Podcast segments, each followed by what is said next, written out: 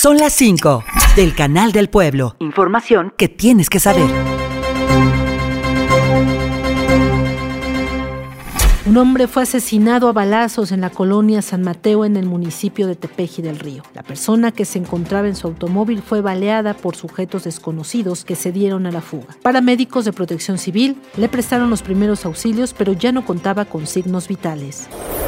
Vecinos de varias comunidades de Tepehuacán de Guerrero Hidalgo acusaron a tres personas de intentar robar ganado. Traían consigo herramienta. Los pobladores expresaron su preocupación por la presencia de presuntos ladrones de ganado en la zona, señalando que nunca los habían visto antes, a pesar de que afirmaron ser compradores de ganado.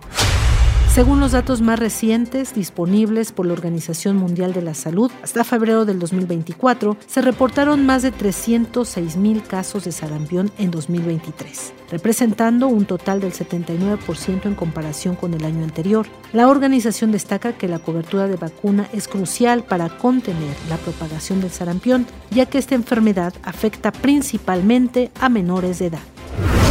Hidalgo se mantiene como un estado seco de acuerdo con el corte a la mitad de febrero del monitoreo de sequía de la Comisión Nacional del Agua. Los 84 municipios presentan este fenómeno por falta de lluvia. Al 15 de enero estaban en sequía severa 23 municipios. Ahora hay 7 más. En sequía extrema enlistaron 31. Hoy son 26. Y en sequía excepcional de 12 ya pasaron a 17.